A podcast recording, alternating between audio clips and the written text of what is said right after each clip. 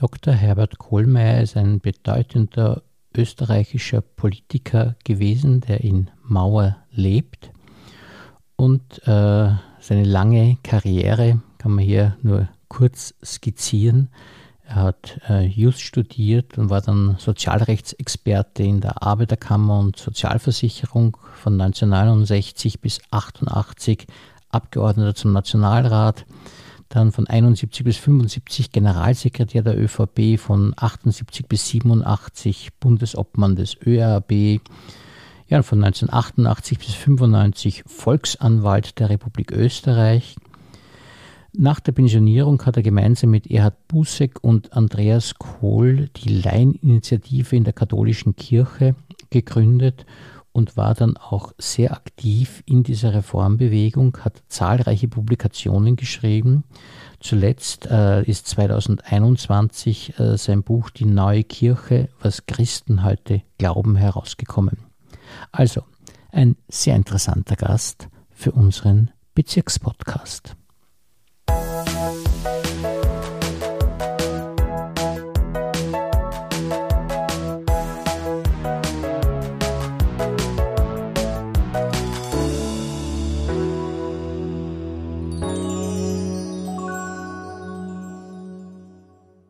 Herzlich willkommen, lieber Herr Dr. Kohlmeier, und vielen Dank, dass Sie sich für uns Zeit genommen haben. Gern.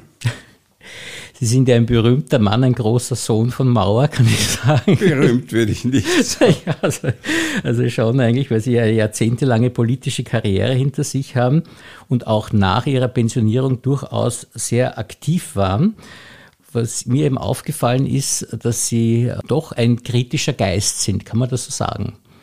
Ja, eigentlich schon. Ich versuche, habe das immer so versucht, äh, Situationen oder äh, Einrichtungen oder überhaupt die Umwelt, wenn ich das so sagen darf, zu analysieren und zu erkennen, wie das Ganze läuft und wo Verbesserungen notwendig sind, wo man was verändern muss und wo es auch gut ist. Das das ist Analysearbeit.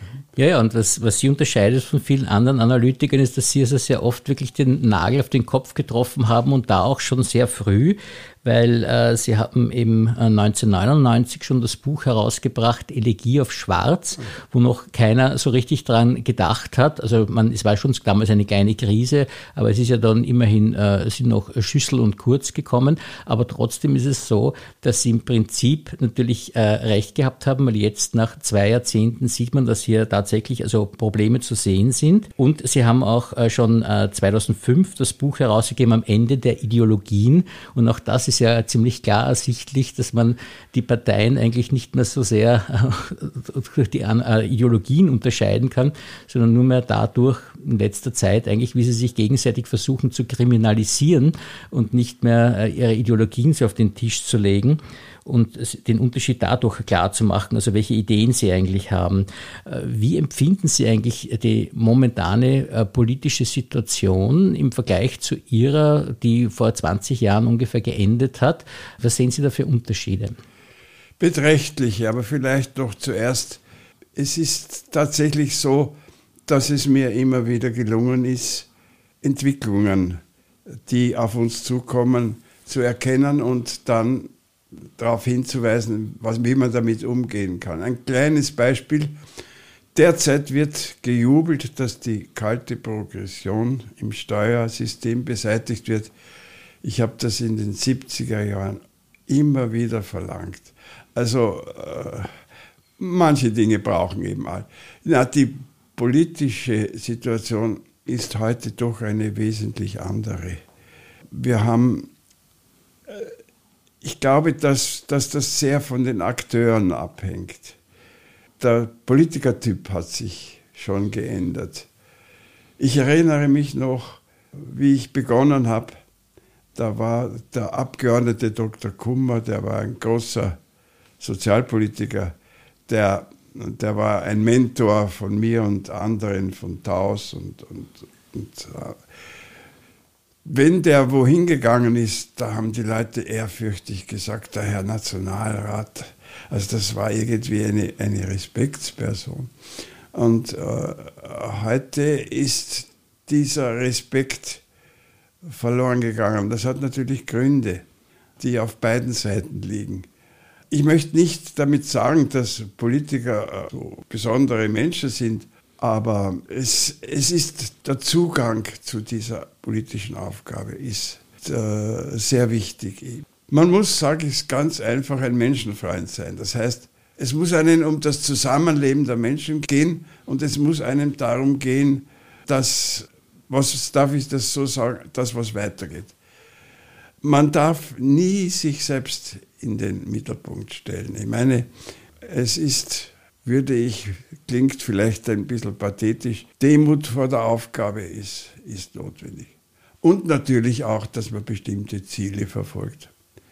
Ich habe oft gesagt, wenn man einen Politiker testen wollte, müsste man ihn mitten in der Nacht aus dem Schlaf wecken und sagen, jetzt sag ganz schnell, wie stellst du dir die österreichische Gesellschaft in 10 und 20 Jahren vor? Man muss Perspektiven haben. Das gehört unbedingt dazu. Was weiters wichtig ist, dass man halt sehr viel Disziplin an den Tag legt. Es wird weitaus unterschätzt, wie herausfordernd Arbeit in höheren politischen Positionen ist. Jedes Wort, das man spricht, wird beachtet und dann womöglich zerpflückt, alles, was man tut. Man darf sich keine Blößen geben. Und das gelingt natürlich nie jemand ganz. Ich habe viele Fehler auch gemacht, habe manchmal ein bisschen zu locker geredet oder unbedacht und das hat mir dann Schwierigkeiten gemacht. Ich erinnere mich da an einen Fall, der besonders heute heiter anzusehen ist. Das war der Wechsel in ein SPÖ-Obmannwechsel. Es kam äh, Sinowatz, glaube ich. Es war zu dieser Zeit. Und da war zufällig in Salzburg ein, ein Parteitag. Ich bin dorthin und habe das ein bisschen kommentiert und habe immer versucht, auch ein bisschen, wie man so in Wien sagt, den Schmäh rennen zu lassen oder ein bisschen Humor auch einzufügen und habe gesagt, jetzt kommen nach den roten Gurus die Proleten im Nadelstreif. Ja, das Publikum hat gelacht, aber der Herr Landeshauptmann und die ÖVP Salzburg haben gefunden, dass das eine unzulässige Kritik ist, dass ich damit, heute sagt man, die rote Linie überschritten habe. Man hat gesagt, ich bin in Salzburg zukünftig unerwünscht. So hat man hat mich praktisch als, als, als Rowdy oder, oder so hingestellt. Wenn ich mir das heute anschaue, parlamentarische Zwischenrufe und so weiter, war das ja höchst sanft. Aber ich habe dann einige Jahre später vom Herrn Landeshauptmann in Salzburg den Ehrenbecher des Landes wiederbekommen.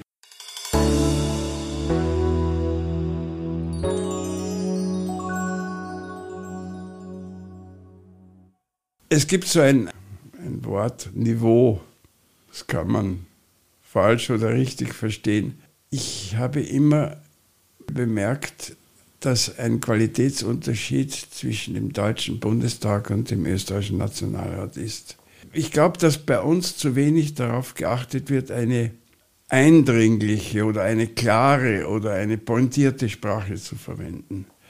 Es ist auch oft so, dass das inhaltliche Defizit verbunden ist mit einer nicht ausreichenden Ausdrucksweise.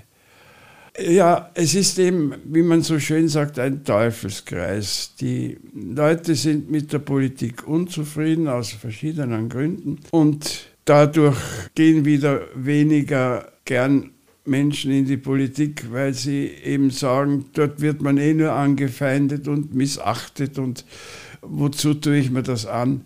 Und man spürt heute schon sehr, dass es viele begabte Menschen gäbe, die in der Politik was schaffen könnten und was erreichen könnten und Nutzen bringen könnten, aber sagen, ich tue mir das nicht an, dass ich mich da hinstelle und attackiert werde und mich rechtfertigen muss für irgendwelche Sachen, die eigentlich ganz normal sind.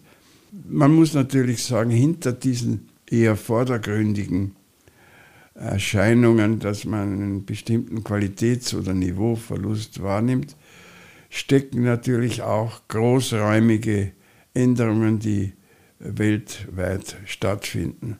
Unsere Vorfahren haben die demokratischen rechtsstaatlichen Systeme errichtet, die Beachtung der Menschenrechte, ein Gemeinwesen, in dem man äh, in Freiheit und Würde leben kann. Die Menschen haben sich daran gewöhnt und erkennen den Wert nicht mehr so oder verteidigen ihn auch nicht. Und angesichts von Problemen, mit denen die Menschheit immer wieder konfrontiert wird, so wie hm, die Covid-Epidemie, Pandemie oder jetzt der Krieg und so weiter, haben die Menschheit immer wieder herausgefordert. Man muss dann beobachten, dass in solchen Fällen, wo die Lage schwieriger wird, wo sich die Situation für die Menschen verschlechtert, wo sie Einbußen haben an Wohlstand und an Bequemlichkeiten und so weiter, suchen sie nach Ursachen und denken, da müsste doch irgendjemand kommen, der das wieder in Ordnung bringt. Das ist der berühmte Ruf nach dem starken Mann. Es könnte ja natürlich auch eine starke Frau sein. Ich bin immer sehr eingetreten für die Gleichheit der Geschlechter. Und dieses Denken, ach, es ist besser, da, da wird vorgegeben, was wir tun müssen, da äh, wird, wird alles funktionieren. Da muss also eine starke Führungskraft her. Das ist natürlich gefährlich. Wir erleben das derzeit.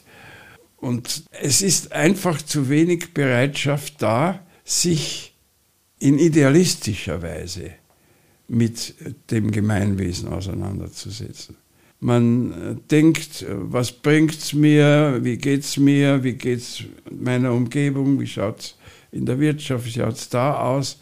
Aber eine Sicht auf das Gemeinwesen, auf das Wohlergehen der Familien, der Menschen, das ist ein bisschen unterentwickelt. Wie ich ÖVP-Generalsekretär war, war die eine Parteierneuerung notwendig. Das war damals, als Kreisky das große politische Talent auftrat und die Menschen ihm zugelaufen sind und die ÖVP zurückgefallen ist, da war angesagt, dass man wirklich also wieder neue Kräfte sammeln muss, eine Reform. Und ich habe damals, das war also meine Aufgabe und das war also auch mein Ziel, einerseits die Grundsätze festzulegen im Salzburger Partei Grundsatzprogramm, aber dann haben wir Lebensqualitätspläne entwickelt. Also für die Lebensbereiche, für die Einzelnen, wie kann Lebensqualität eben erreicht werden? Das heißt, ein sinnvolles Leben, nicht nur ein bequemes und wohlhabendes Leben, sondern auch ein sinnvolles Leben, wie ich überhaupt glaube, dass das Wort Sinn auf das hinweist, worum es eigentlich im öffentlichen Leben, aber nicht nur im öffentlichen Leben geht. Diese Lebensqualitätspläne sind natürlich längst vergessen, aber wir waren damals sehr weitschauend und haben zum Beispiel die jetzt so im Vordergrund stehende Frage der Umweltzerstörung und dass man äh, hier alles anders neu sehen und, und bewältigen muss. Das haben wir damals schon alles recht schön dargelegt. Es ist in der Politik halt so, Programme sind das eine, die politische Wirklichkeit ist das andere.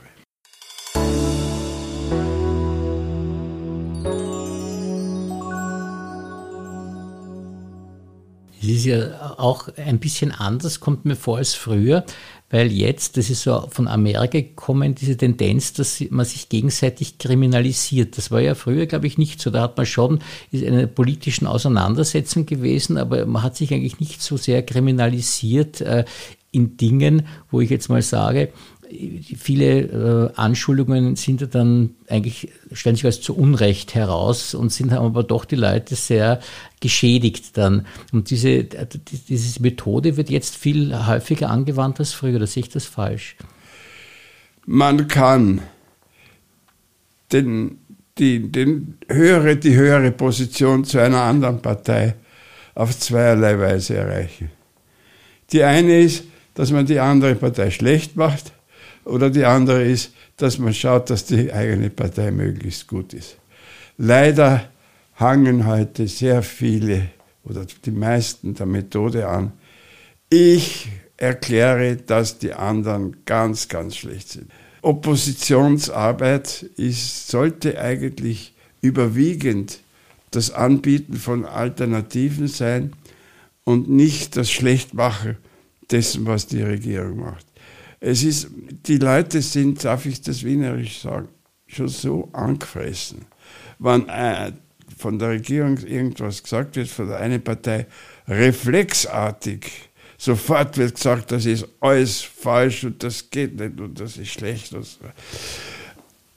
Es fehlt die Bereitschaft, wenn ein Vorschlag kommt, zu sagen, aha, schauen wir uns das an, interessant, Vielleicht kommen wir da zu einem gemeinsamen Ziel. Die Menschen würden sich erwarten, dass man konstruktiv gemeinsam vorgeht, natürlich mit verschiedenen Meinungen. Und da kann der eine sagen, ich sehe es so, der andere so, aber dieses reflexartige ähm, Abwerten oder, oder, oder lächerlich machen auch oft dessen, was äh, vorgebracht wird von einer Partei, das ist Gift in der Politik. Das ist wirklich Gift, ist dumm. Die Leute mögen es nicht, den Leuten wird schlecht, wenn sie das sehen. Und die, viele glauben, das ist, danach ist gefragt. Apropos Kriminalisierung, es ist ganz interessant, wir haben derzeit den ÖVP-Untersuchungsausschuss mit einigen Dingen, die untersucht werden und da ist sicher vieles dabei, was gar nicht in Ordnung war. Und ich erinnere mich, wie sich die Bilder gleichen. Etwas sehr Ähnliches hat es gegeben, wie das Allgemeine Krankenhaus in Wien gebaut wurde. Da gab es den sogenannten AKH-Untersuchungsausschuss. Ich war als Abgeordneter Fraktionsführer in diesem Untersuchungsausschuss und da hat sich wirklich ein sehr ähnliches Bild ge geboten. Ein erfolgreicher Parteiobmann und Bundeskanzler und um ihn herum sammeln sich so bestimmte Typen, die sagen, wir sind die Größten, wir sind die Stärksten, jetzt gehört die Welt uns und wir werden das machen und das machen, ohne besondere Rücksichtnahme, ohne besondere Überlegung. Es ist damals auch so schierige Sachen passiert. Da hat es eben Leute, die sogar dann Minister waren und so weiter, äh, lassen wir das ruhen. Aber der Unterschied ist, dass wir dann einen Bericht gemacht haben und man hat zur Kenntnis genommen, da wurde also jetzt untersucht und es sind Fehler passiert und es ist weitergegangen. Es war nicht sozusagen der Vernichtungsfeldzug. Ich muss Ihnen eines sagen, was mir wirklich wehtut als ehemaliger in einem solchen Untersuchungsausschuss. Die Leute, die in dem Untersuchungsausschuss sitzen, missverstehen ihre Aufgabe total. Untersuchungsausschuss heißt ja Feststellung von Sachverhalten. Der Ausschuss sollte arbeiten, mehr oder weniger hinter verschlossenen Türen, bitte darüber kann man diskutieren, und versuchen, einen Sachverhalt zu klären und im Anschluss eine politische Bewertung vorzunehmen. Also sagen, das, was wir festgestellt haben, ist so und so zu beurteilen, ist so zu verurteilen oder wie immer. Aber die, diese Untersuchungsausschüsse werden als laufendes Polittheater, als, als Bühne für Profilierung oder Schlechtmachen vom anderen und so. Dieser, dieser Gedanke, ich bin jetzt hier ein, ein objektiv Forschender, der ist weg, es wird polemisiert, es wird versucht, aus allem sich wieder irgendeinen politischen Nutzen schon während der Untersuchung zu ziehen. Und da fehlt einfach das Gefühl dafür, dass es nicht nur in einem Untersuchungsausschuss, auch in einem Gerichtsverfahren oder Verwaltungsverfahren immer darum geht, erst zu klären und dann zu beurteilen.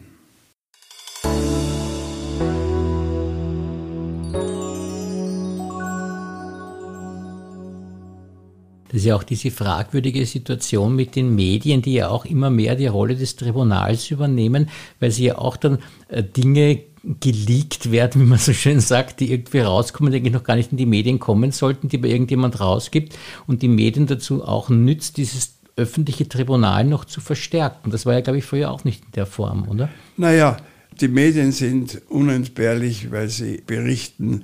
Zu betonen ist das Wort berichten. Sie müssen einmal die Sachverhalte darstellen. Dass Medien natürlich eine recht große Möglichkeit haben, die viel Verantwortung erfordert, liegt schon dort, dass über was wird berichtet. Es werden ja manche Sachen gar nicht behandelt, die wichtig wären und so weiter. Da kann man schon ein bisschen äh, beeinflussen. Und dann kann man natürlich auch in der Art der Berichterstattung oder dann in Kommentaren und so weiter von den Medien her eine gewisse, wie soll ich sagen, Beeinflussung vornehmen. Äh, die Qualität der Medien, die Verantwortung der Medien ist außerordentlich wichtig. Das kann man nicht ändern. Man kann nur versuchen, auch die Medien zu, wenn die Medien eine Kontrollfunktion haben, muss man ein bisschen auch die Medien kontrollieren, ob sie diese wichtige Aufgabe wirklich objektiv, fair und, äh, und klug äh, erfüllen.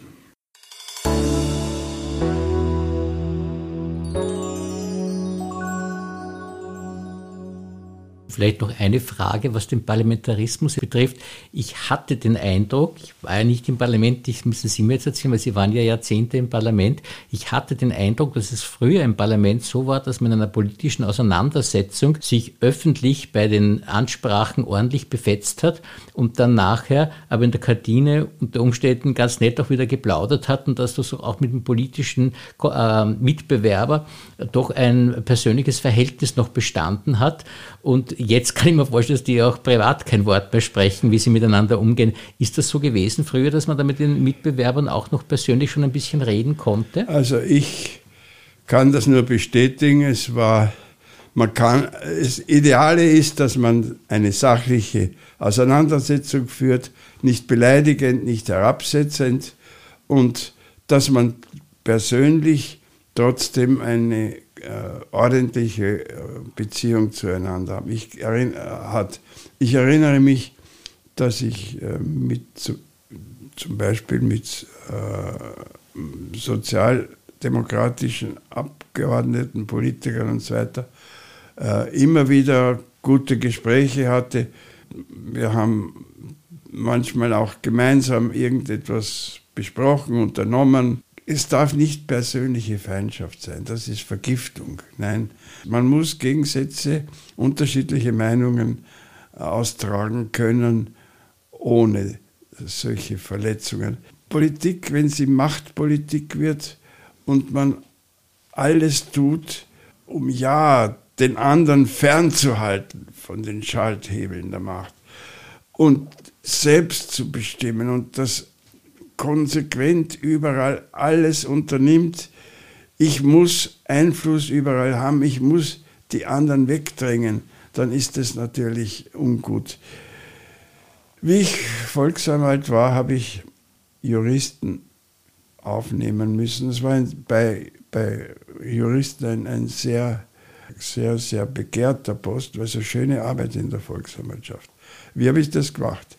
Öffentliche Angebote, dann, nach, dann sind hunderte Bewerbungen gekommen und da haben wir mal die rausgeholt, die, wo es einfach die, der Lebenslauf und so weiter gestimmt hat.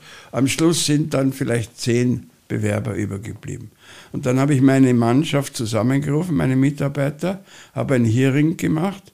Da ist jeder von meiner Mannschaft befragt worden und am Schluss habe ich gesagt, ihr entscheidet jetzt, wen ihr als neuen Kollegen haben wollt. Und das hat dann zum Beispiel dazu geführt, dass auch politisch Andersdenkende in meinen Arbeitsbereich kamen, was vorher strengstens verböhnt war. Der, äh, der, von der SPÖ vorgeschlagene Volksarbeit hat ein Büro gehabt, das war praktisch ein Parteibüro und natürlich auch bei der ÖVP und bei den Freiheitlichen da ist natürlich auch noch dieses wissen Sie, da muss man schon weiter zurückdenken. Es gab ja viele lange Zeiten, wo im Grundsatz darüber Uneinigkeit war, wie die Gesellschaftsordnung gestaltet sein soll. Und es gab ja das Auftreten des, des Marxismus und dann des Sozialismus, von wo eine ganz grundsätzliche Auseinandersetzung mit der Gesellschaftsordnung ausgegangen ist und man gesagt hat, das ist, wir leben in einer ungerechten Welt, das muss sich also ändern. Und Marx hat ja vorgesehen, dass durch äh, Revolution und so weiter und dann eine, eine andere Gesellschaft entstehen wird. Es war in der, in der SPÖ äh, immer noch ein gewisses Denken vorhanden. Wir sind dazu berufen, eine neue Gesellschaftsordnung, vielleicht sogar eine neue Welt aufzubauen, die besser und gerechter ist als die kapitalistische und so weiter. Und daneben natürlich auch nationale und sonstige Gesichtspunkte. Politik war sehr lange ein Ringen um die Grundsätze der Gesellschaftsordnung. Und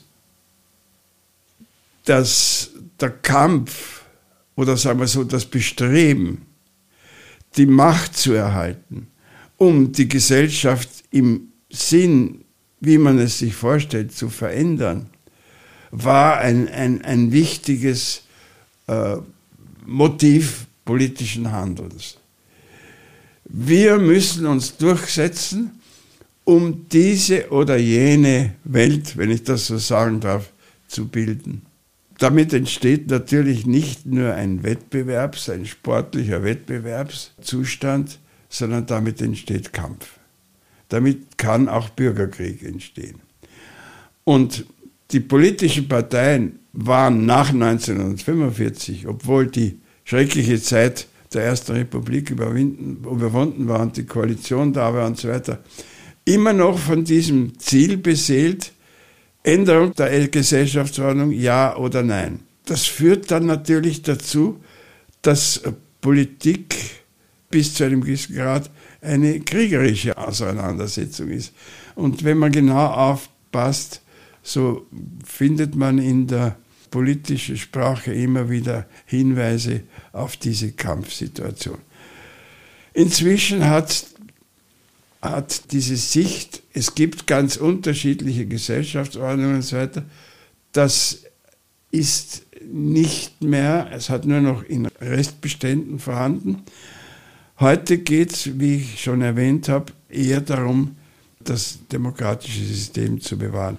Dass es, dass die soziale Marktwirtschaft die richtige Lösung ist, das ist heute weitgehend außer Streit. Es es äh, funktioniert ja auch sehr gut, hat uns Wohlstand gebracht. Also frühere äh, ideologische und zum Teil sehr heftige und leidenschaftliche Auseinandersetzungen sind heute nicht mehr. Man ist viel pragmatischer geworden. Und im Moment haben die Politiker alle Hände voll zu tun, wirklich alle Hände voll zu tun, mit den schwierigen Situationen, die wir jetzt haben, fertig zu werden. Und da wäre halt angesagt, dass man das nicht benutzt, um ständig zu sagen, die machen das schlecht und das ist furchtbar und, und, und die können weg und Neuwahlen und so weiter, sondern dass man da äh, eher versucht, die Kräfte zu konzentrieren, ohne den eigenen Standpunkt oder die eigene Meinung aufzugeben. Das ist leider ein Hin und Her und ein Gekläff, da nimmt man wahr, anstatt dieses sichtbare, sachliche und gutwillige und kooperative Bemühen.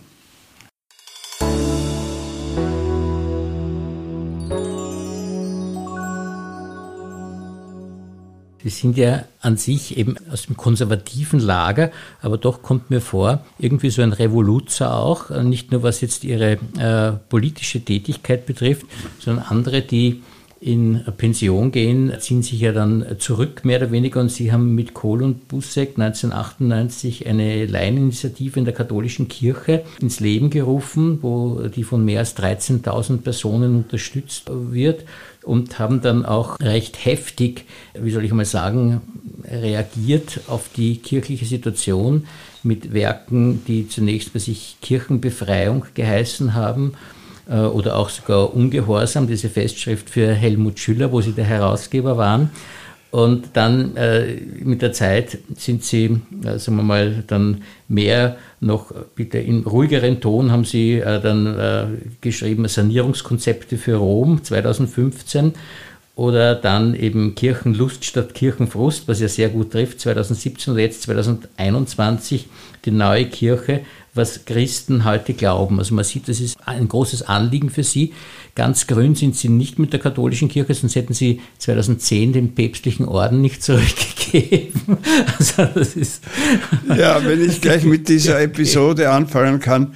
Ich bekam durch die Bemühungen auch des, unseres ehemaligen Pfarrers Schwarzenberger und des Weihbischofs Grätzl, mit dem ich sehr persönlich sehr gute Beziehungen hatte, hat man mir den päpstlichen Gregorius-Orden verliehen. Das ist eine ganz schöne Anerkennung. Warum? Weil ich als christlich-demokratischer Politiker geehrt werden sollte. Und ja, das äh, war natürlich erfreulich. Aber da ich Kirchenreformer dann war, habe ich einmal in einem Aufsatz geschrieben, dass die Männer im Vatikan Jesus verraten. Daraufhin kam von einem, vom Vatikan ein Brief von einem Erzbischof, der aber gar nicht Erzbischof irgendwo war, sondern nur den Titel gehabt hat. Das entspricht ja diesem komischen System, äh, dass ich mich dafür entschuldigen soll. Und da habe ich ihm geschrieben, zurückgeschrieben, ich, das ist meine Überzeugung. Entschuldigen heißt, dass man sich von einer Schuld befreit. Ich habe überhaupt keine Schuld, wenn ich feststelle, dass das so ist und da habt ihr den Orden zurück. Nein, es ist so. Ich bin ein, ich möchte das so sagen, ein sehr gläubiger Mensch. Das heißt, ich glaube, dass dass ich und jeder Mensch eine Verantwortung gegenüber Gott hat und seinen Mitmenschen hat.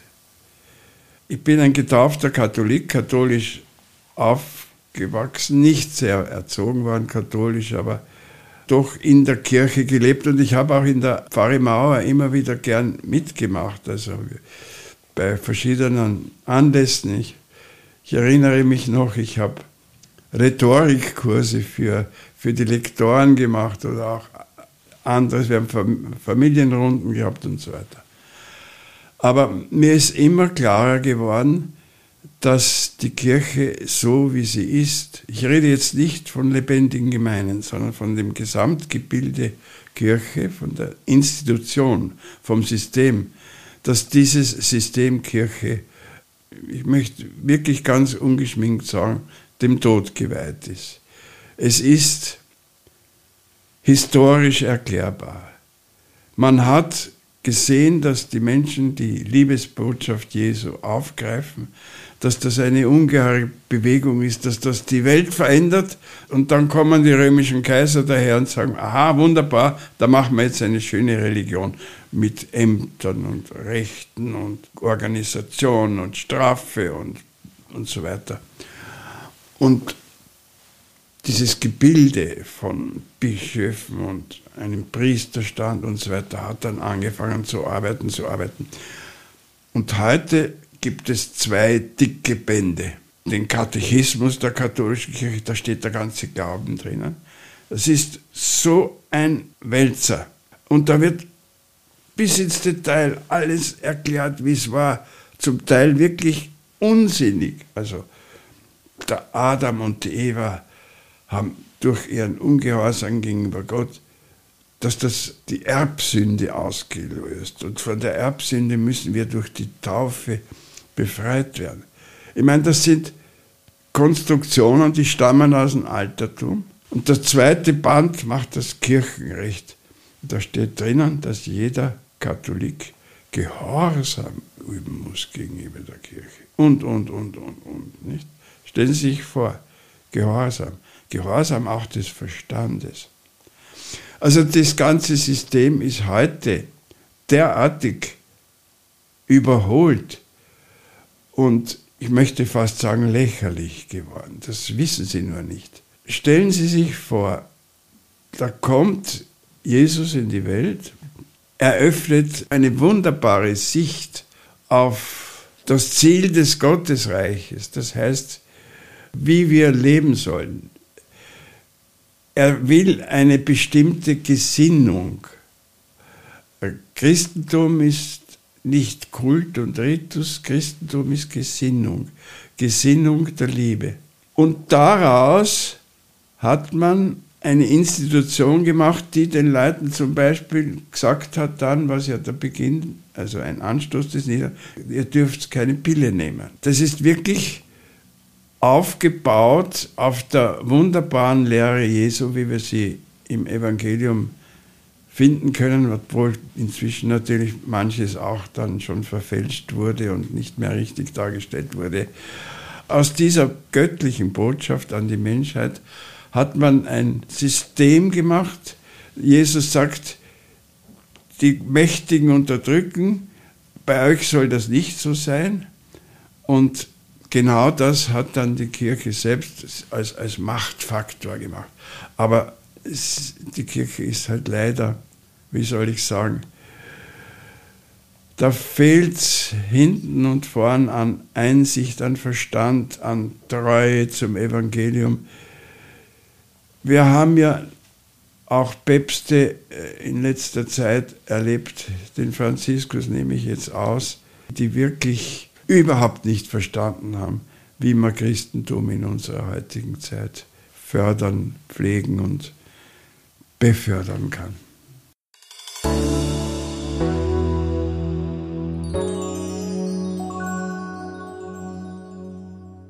Ja, zum Abschluss noch ein paar Fragen um Sie näher kennenzulernen. Was ist denn Ihre Lieblingsmusik?